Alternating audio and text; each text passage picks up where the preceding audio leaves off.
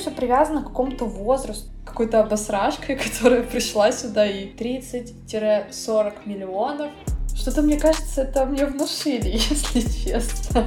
А рассказать, какой у тебя красивый дом. Всем привет! Вы слушаете подкаст «Мир внутри нас», в котором я, его ведущая Лера, размышляю на важные темы и говорю о том, как понять себя и заглянуть внутрь себя. Как вы уже поняли по названию выпуска, сегодня мы с вами поговорим о теме реализации и амбиций.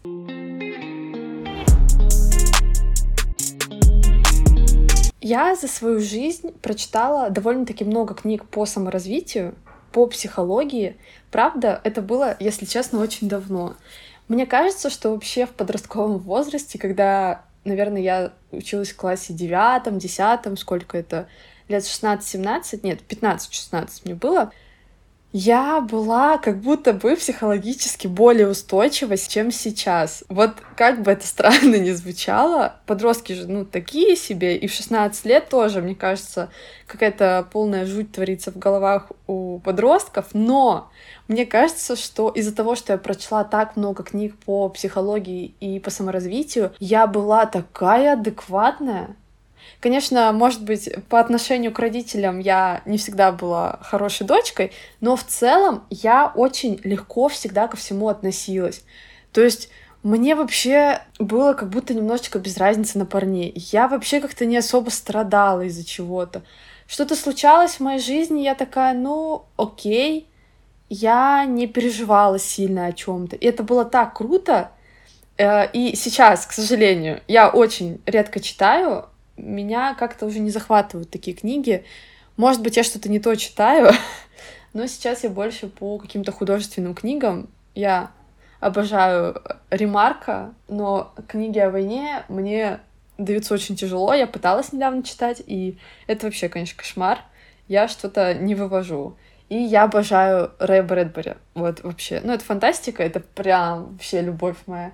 Я помню, что когда я училась в школе, я очень вообще просто в захлеб читала книги Брэдбери, и я сидела и думала, боже, как же я хочу с ним увидеться. И как-то я э, зашла в Википедию и увидела, что он умер в 2012 году, и я такая, да, блин, ну, меня не смущало, что он живет вообще не в России, он жил в Америке, вот, но то, что он умер, меня, конечно, очень расстроило, прям вообще его обожала безумно.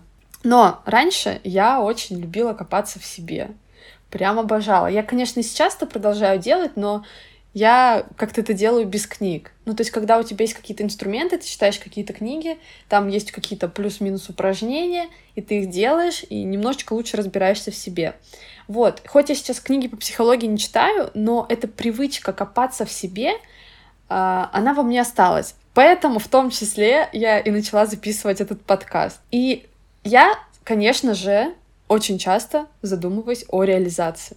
Тем более, знаете, уже возраст такой, да, скоро 25, и уже как будто бы пора реализоваться. Это действительно, знаете, 25 лет, это не 30, конечно, но все равно как будто бы, знаете, я здесь должна поставить какое-то классное событие, какую-то свою, какую-то свою заслугу, которую я вот, вот к 25 годам я сделала вот это. Вот правда, здесь должна быть какая-то такая точка, которая к 25 годам поставлена. Но, к сожалению, у меня как будто ну, ничего такого на самом деле грандиозного и прекрасного не случилось. А, давайте для начала. А что такое вообще для меня реализация, чтобы был понятен ход моих мыслей и вообще о чем я сегодня буду говорить. Для меня, простыми словами, это развитие своих каких-то навыков, своих способностей, талантов и так далее. Конечно же, у каждого человека свой какой-то уникальный, вообще абсолютно индивидуальный путь, который он проходит. Но не нужно забывать, что всегда у человека есть выбор. Мы каждый день делаем э, какой-то выбор, даже в бытовом плане. Не знаю, что нам сегодня поесть, что нам приготовить, что нам заказать, а, куда мы сегодня пойдем гулять. Но, конечно же, помимо вот этого бытового выбора, который как правило, дается не так уж сложно. Хотя иногда я вообще не понимаю, что готовить. Мне кажется, вот, знаете, у меня бывают такие моменты, когда я сижу и думаю, боже мой, мы вроде что-то едим, я что-то готовлю почти каждый день, но я вообще ничего уже не хочу. Вот особенно на короне такое было, когда нас всех закрыли, и я просто такая, я вообще ничего не хочу больше готовить. Я не знаю, что я хочу и что с этим вообще делать, как с этим справляться, в общем. Да, иногда это бывает сложный выбор, но чаще всего это что-то такое... Это довольно-таки легко принимаемое решение, так или иначе. Но и также мы делаем выбор в каких-то важных, в каких-то ключевых аспектах нашей жизни. Обычно это учеба, обычно это, допустим, переезд даже в другой город, в другую квартиру. Это, конечно же, работа, увольнение, тоже принятие каких-то решений на работе. Хотим ли мы семью? Ну и вот такие вот важные моментики.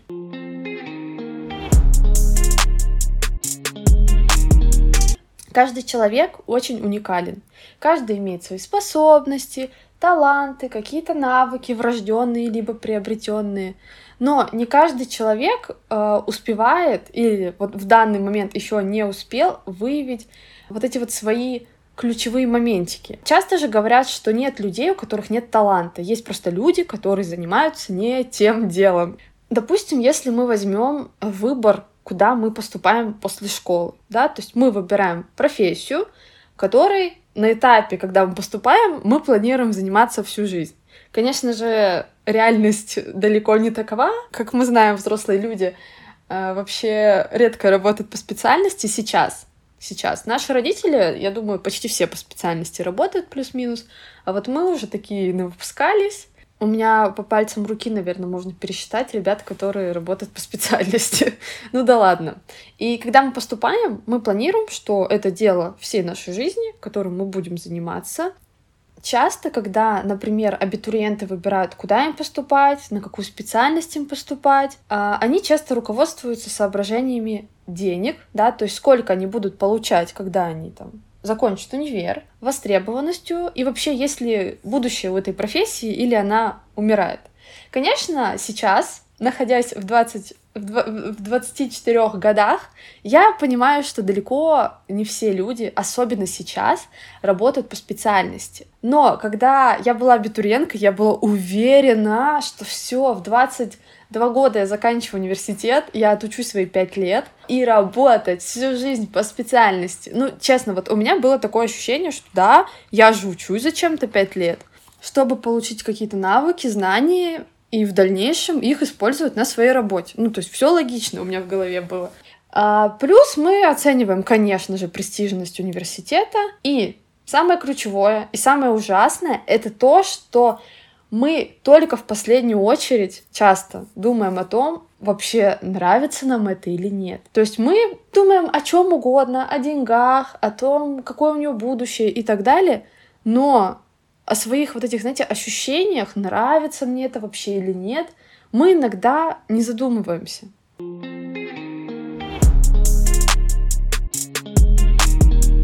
Наверное, почти все люди задумываются о своей реализации, и Конечно же, если человек боится не реализоваться, это значит, что он находится в некотором смятении, и это, как мне кажется, очень непродуктивно. И я, честно вам скажу, я очень сильно завидую людям, которые вообще не думают о реализации. Это люди, которые просто наслаждаются тем, что у них есть, то есть то, что они уже имеют. И наверняка у таких людей тоже есть какие-то свои цели. То есть я не обесцениваю этих людей, я не говорю, что им вообще наплевать на все. Да, у них есть свои цели, и они к ним стремятся, но они считают, что если в какой-то из сфер у них что-то не получилось, допустим, добиться, то да ничего страшного, ну не получилось и не получилось, живем дальше. Для них это вообще окей. У меня вот в разные моменты моей жизни было очень по-разному. Когда-то для меня реализация это было вообще не про карьеру и не про деньги. Uh, у меня был очень долгий период, когда я в универе училась, у меня не было отношений. И мне так было страшно остаться без отношений. Я думала, боже мой, мне там уже 19 лет, у меня уже там сколько-то не было вообще никого, никаких отношений. И я же вообще могу остаться одна. Это был дикий просто страх для меня в какой-то момент. Но сейчас я, во-первых, ну, в отношениях уже пятый год.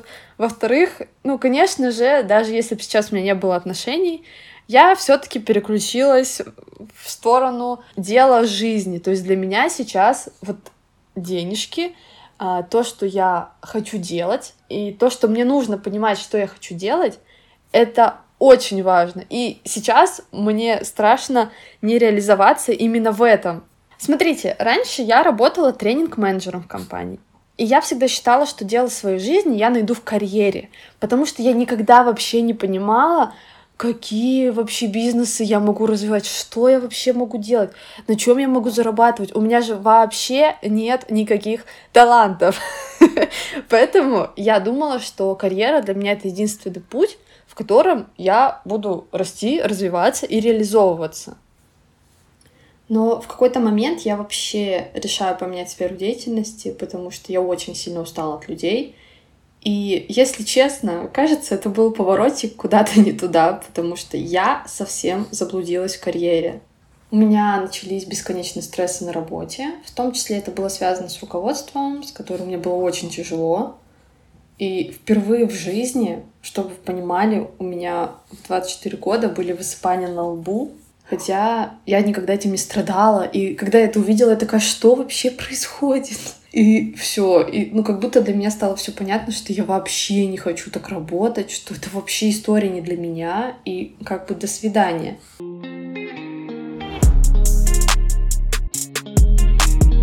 И что в итоге я имею на сегодняшний день? Я не хочу развивать себя в карьере. И мне вообще очень страшно сидеть, знаете, в 50 лет и жалеть, что я вот сидела и работала там где-то 25 лет и ненавидела вот это все. Каждый день это работа, этот стресс. Вот, вот у меня вот такие вот ужасные дурацкие ассоциации, хотя головой-то своей я понимаю, что не везде так плохо. Есть нормальная работа, есть нормальные руководители, но у меня такое жесткое отторжение, что пока что я ничего с этим поделать не могу. И я полторы недели назад уволилась, и в голове в своей я понимаю, что да, окей, сейчас я не работаю, но процентов 99 мне снова придется уйти в найм, но я согласна только на работу без нервиков, которая, знаете, просто мне будет давать деньги, на ипотеку до моих собак, и мне больше не надо. То есть у меня нет интереса развиваться, расти на работе от слова совсем. Конечно, я осознаю, что вот это мое мнение, оно когда-нибудь обязательно изменится, потому что ну вот так получилось, меня это все очень раздражало, мне было тяжело, и я такая, опа, до свидания, я вообще хочу делать свой подкаст, и рано или поздно, я надеюсь, он будет монетизироваться. И вот, я хочу заниматься этим, это мне нравится. А вот эта ваша работа в найме, блин, как-то ну не очень. В данный момент я вот сижу, делаю подкаст, кайфую от этого. И для меня моя реализация сегодня — это именно подкаст. То есть это вот прям мое дело, это прям, знаете, как мой ребеночек, которого я ращу и готова растить всю жизнь и заниматься им, потому что, блин, для меня подкаст так много значит сейчас, если честно.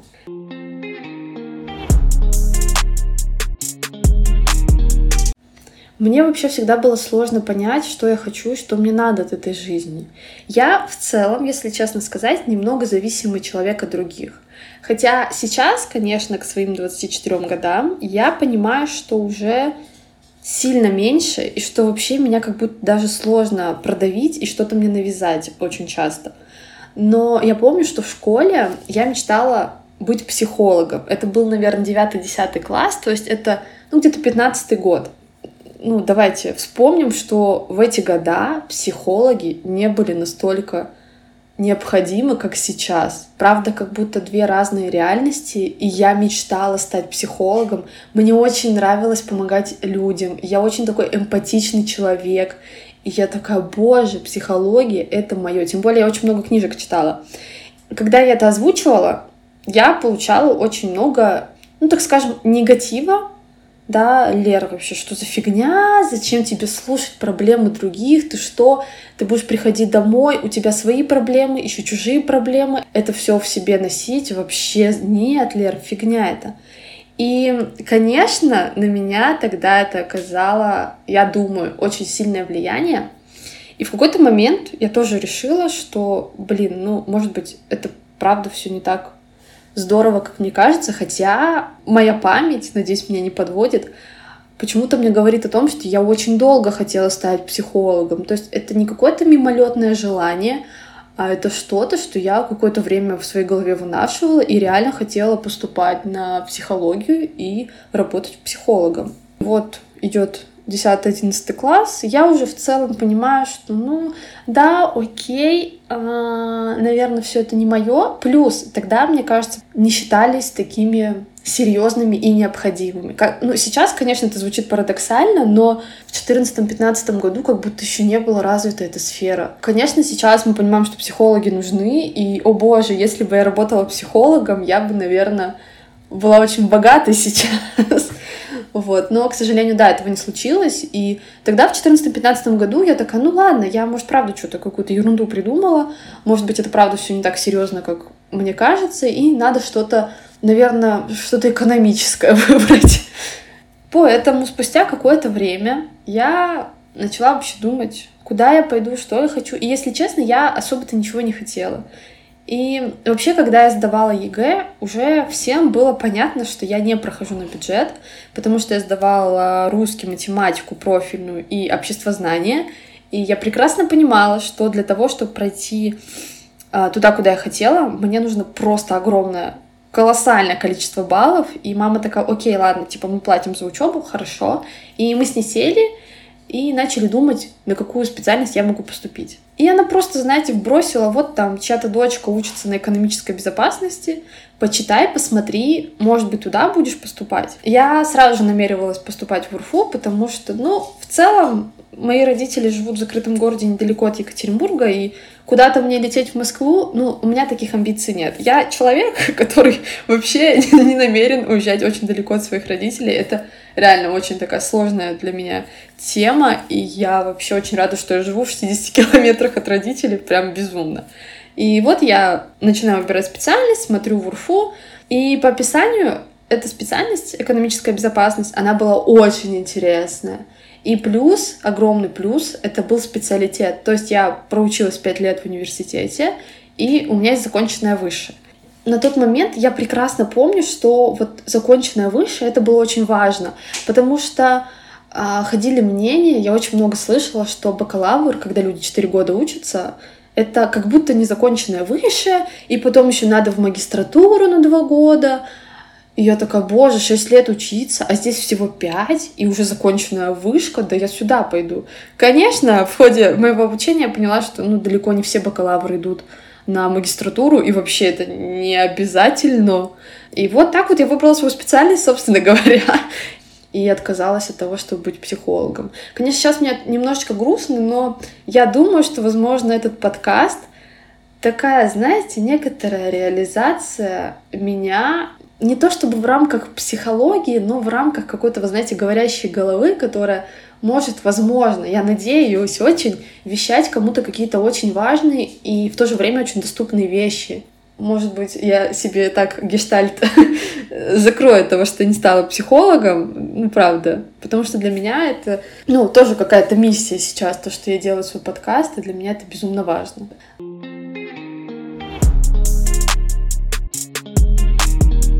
Реализация, она начинается в том числе от амбиций. Для меня амбиции — это просто стремление к чему-то в своей жизни, да, то есть, скорее всего, у вас есть какая-то цель, э, вы к ней стремитесь, вы что-то делаете для ее реализации, и, ну, в моем понимании, в таком обыденном, это вот амбиции. И, конечно же, здесь приходит мысль, что амбиции — это здорово, и вообще амбициозные люди — это очень очумительные люди. Я всегда говорила, кстати, что я хочу себе амбициозного парня, амбициозного мужа, для меня это было прям очень важно. Но он у меня, ну, такой, нормальный. Что-то делает, не просто работает. Мы вообще недавно сидели, поняли, что мы такие творческие ребятки, то есть, да, мы работаем, ну, я уже не работаю пока что, но мы постоянно что-то делаем, то есть вот оно работает, выходные в своем что-то делает постоянно, мы ходим, тратим какие-то колоссальные деньги на свои какие-то творческие причуды, которые хотим реализовать, и вот этим занимаемся. Мне кажется, в том числе это тоже какие-то амбиции, то есть мы к чему-то стремимся, поэтому это очень прикольно, мне кажется, все равно. Если вообще мы с вами обратимся к истории амбиций, да, то есть есть такое латинское слово ambitio, если я правильно читаю, а, вообще раньше это означало тщеславие. И в прямом значении это было такое, знаете, хождение вокруг, обхаживание. То есть это слово, ну, не такой прекрасный э, вайб, как сейчас. И часто говорят о том, что значение этого слова так сильно поменялось, потому что изменилось общественное сознание. И это вообще очень интересный момент.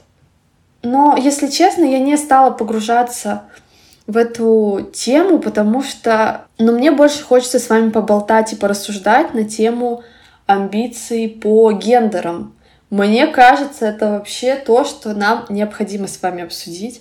Потому что, с одной стороны, мы сейчас все такие, значит, толерантные, мы все такие принимающие, но в то же время я прекрасно понимаю, что амбиции у женщин и амбиции у мужчин для большинства из нас это очень сильно разные вещички, и кто-то очень нехорошо относится к тому, что, вот, значит, у женщины какие-то свои амбиции, она что-то там хочет, и эти амбиции у нее, например, проявляются в карьере, да, и как это вообще так? Она должна дома сидеть, да, и детей рожать. Но это не мои мысли, если что, да, это такое стереотипное в каком-то обществе мнение, чтобы понятно было, да. Я тоже очень толерантненький человек, и я вообще за то, чтобы женщины развивались. Я вот, знаете, вот часто вижу девчонок молодых, либо не молодых, на таких классных тачках. Вот знаете, ты просто стоишь на светофоре, едет какой-нибудь красивый Мерс, а там сидит женщина, значит, за рулем, потом едет какая-то развалюха, там сидит мужик, потом опять какая-нибудь Ауди красивая, там тоже женщина, и ты такой, вау, это так прекрасно. Ну, то есть я прекрасно понимаю, что у кого-то из них может быть муж, но вообще-то кто-то из них заработал сам. Мне кажется, сегодня а, реализованных девчонок очень много, и меня так это все радует. Вообще, я думаю, что амбициозных женщин некоторым людям сложно воспринимать, потому что как будто бы принято всех девочек воспитывать такими хорошими, тихими, скромными. Я об этом, кстати, рассказывала в прошлом выпуске про эмоциональный интеллект. Если еще не слушали, то обязательно послушайте. И, конечно, когда общество видит амбициозную женщину, это вообще что-то с чем-то для них. Ну, а я, честно, думаю, что мы движемся в правильном направлении. Я очень рада, что девчонки развиваются на полную катушку, и девочки не сдаемся, продолжаем, работаем.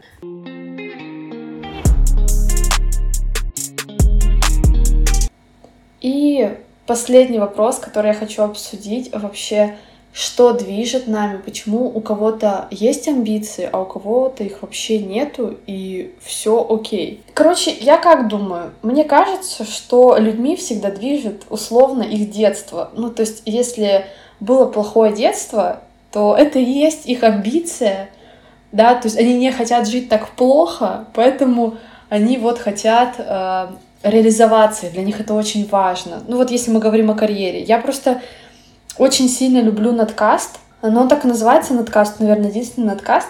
И Зоя Яровицына почти в каждом выпуске говорит о, о своем ужасном детстве. И она очень часто проговаривает эту мысль, что я просто боюсь жить так плохо, и поэтому я вот так херачу, и я себя хотела реализовать, и для меня это было важно. Поэтому мне кажется, что да, э, ребята, которые росли в каких-то не очень богатых семьях, ими движет именно вот этот момент, что я вот так вообще не хочу. Ну, понятно, что на всех это оказывает разное влияние, то есть кому-то вообще без разницы, он живет, наверное, так же, ну, окей, а кто-то именно из этого начинает фигачить, как проклятый, реализовывать себя. У меня источник амбиций. Просто мне хочется почему-то это все сделать. Я знаете, о чем думаю часто? Короче, мне очень хочется прийти на встречу выпускников. Я всегда мечтала прийти на встречу выпускников в школе и быть очень классной теткой. в хорошем смысле. То есть это прям такая моя мечта. Ну, то есть, понимаете, когда мы приходим на встречу выпускников, нам же не хочется быть какой-то обосрашкой, которая пришла сюда и вообще выглядит ужасно, и вообще видно, что у нее все плохо. Хочется быть прям вот такой вот прекрасный, классный, приехать на очень дорогой тачке, а, рассказать, какой у тебя красивый дом, и что ты вообще такая вся крутая и достигла всего сама. Блин, я очень часто прокручивала это в голове, а, то, как бы я хотела появиться. Сколько? Я 7 лет назад закончила школу, у меня уже поменялись сценарии, но я почему-то, правда, об этом очень часто думаю, и я как будто даже чуть-чуть на этом зациклена. Я, конечно, понимаю, что все мои амбиции, они идут явно не оттуда, не ради этой встречи выпускников, но, блин, я просто часто реально об этом задумываюсь, что это было бы так здорово. Но понятно, что это вот чисто потешить свое самолюбие. Я прекрасно это понимаю, но это ж круто. Мне кажется, все хотят выглядеть так на встрече выпускников. Ну, а зачем туда вообще еще ходить? Вот, но если серьезно, я не знаю, что мной движет и почему у меня есть какие-то амбиции.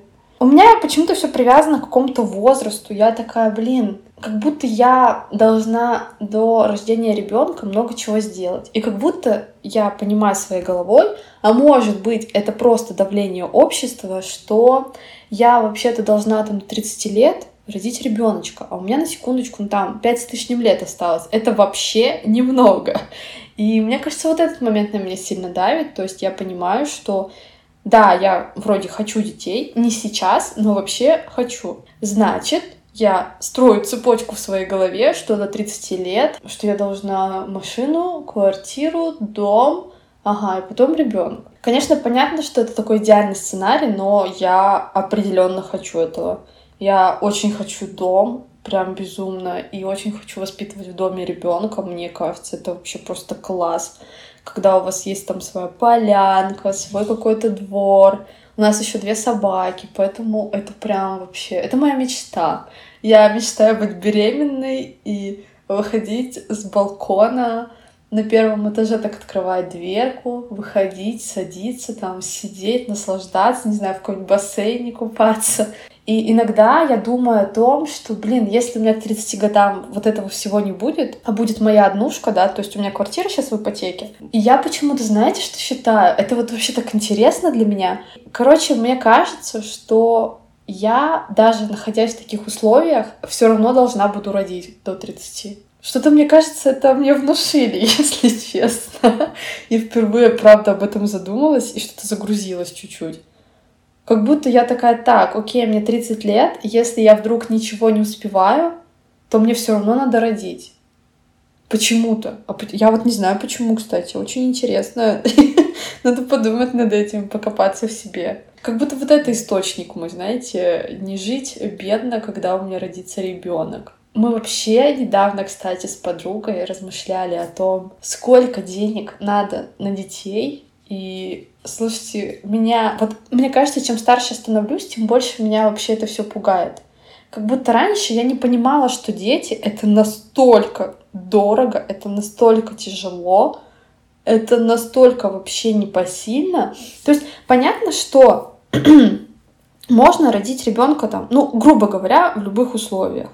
Да, то есть вот мы сейчас живем в однушке, мы платим ипотеку, но как бы у нас все окей, я там уйду в декрет, мне будут платить декретные, Влад работает, как бы неплохо получает, и в целом никто вообще не умрет. Ну, то есть мы можем родить ребенка, воспитывать его, и в целом, ну, у нас нормальные условия. Да, но мы тут начали размышлять о том, сколько денег надо на ребенка в Москве, у меня подруга, когда сказала цены, ну там условно надо жить не за МКАДом, например, да, чтобы там инфраструктура везде рядышком была. И она мне такая говорит, ну там цена, допустим, двушки 30-40 миллионов. И я такая, что? Для меня это просто какой-то, знаете, я не знаю, для меня это вообще какой-то шок был. Я, конечно, не живу в Москве, и я туда не собираюсь, но я такая, блин, подруженька, ты как собралась вывозить ребенка? Потому что моя подруга живет в Москве. И я такая, ты к скольки годам, собственно говоря, родишь у меня. Да, ну, короче, это ужас просто. Я просто думаю, а кто вообще, где такие деньги получают, не подскажете мне? Потому что, да, звучит все, конечно, такое себе. Короче, давайте сделаем вывод. И мой источник амбиций — это то, чтобы мой ребенок в дальнейшем жил очень классно. Еще я, кстати, очень много думаю о родителях. А вообще-то время идет, и мы уже через пять лет обоим на пенсию. Да, короче, я вот думаю о детях и о родителях. Самое интересное, что я что-то о себе не особо думаю. Ну, правда, мои амбиции не в том, чтобы, знаете, там, купила себе классных шмоток, а вот именно в каком-то немножечко будущем. В том, чтобы дети хорошо жили, чтобы у меня собаки, знаете, гуляли по своей площадке, прыгали, бегали как хотели, гуляли без поводочков. Да, вот о чем я думаю. вот такой, ребята, у меня источник амбиций. Вот что мной движет по жизни и почему я вообще что-то делаю в этом мире. Ну что, ребятушки, я очень рада была провести с вами время, рассказать вам это все, поделиться этим всем. А, да, конечно, у меня будут гости когда-нибудь. Надеюсь, что скоро. Но пока вот так. В общем, сегодня у меня на этом все. Спасибо вам всем за прослушивание. Я еще раз напоминаю вам, что для меня очень важно, когда вы на меня, дорогие слушатели, подписываетесь, ставите свои реакции, звездочки, сердечки, в зависимости от того, где вы меня слушаете. Для меня подкаст — это мое дитя. Пожалуйста, поддержите меня, я буду вам очень сильно благодарна. Ну и сегодня у нас все. Спасибо за прослушивание и всем пока-пока.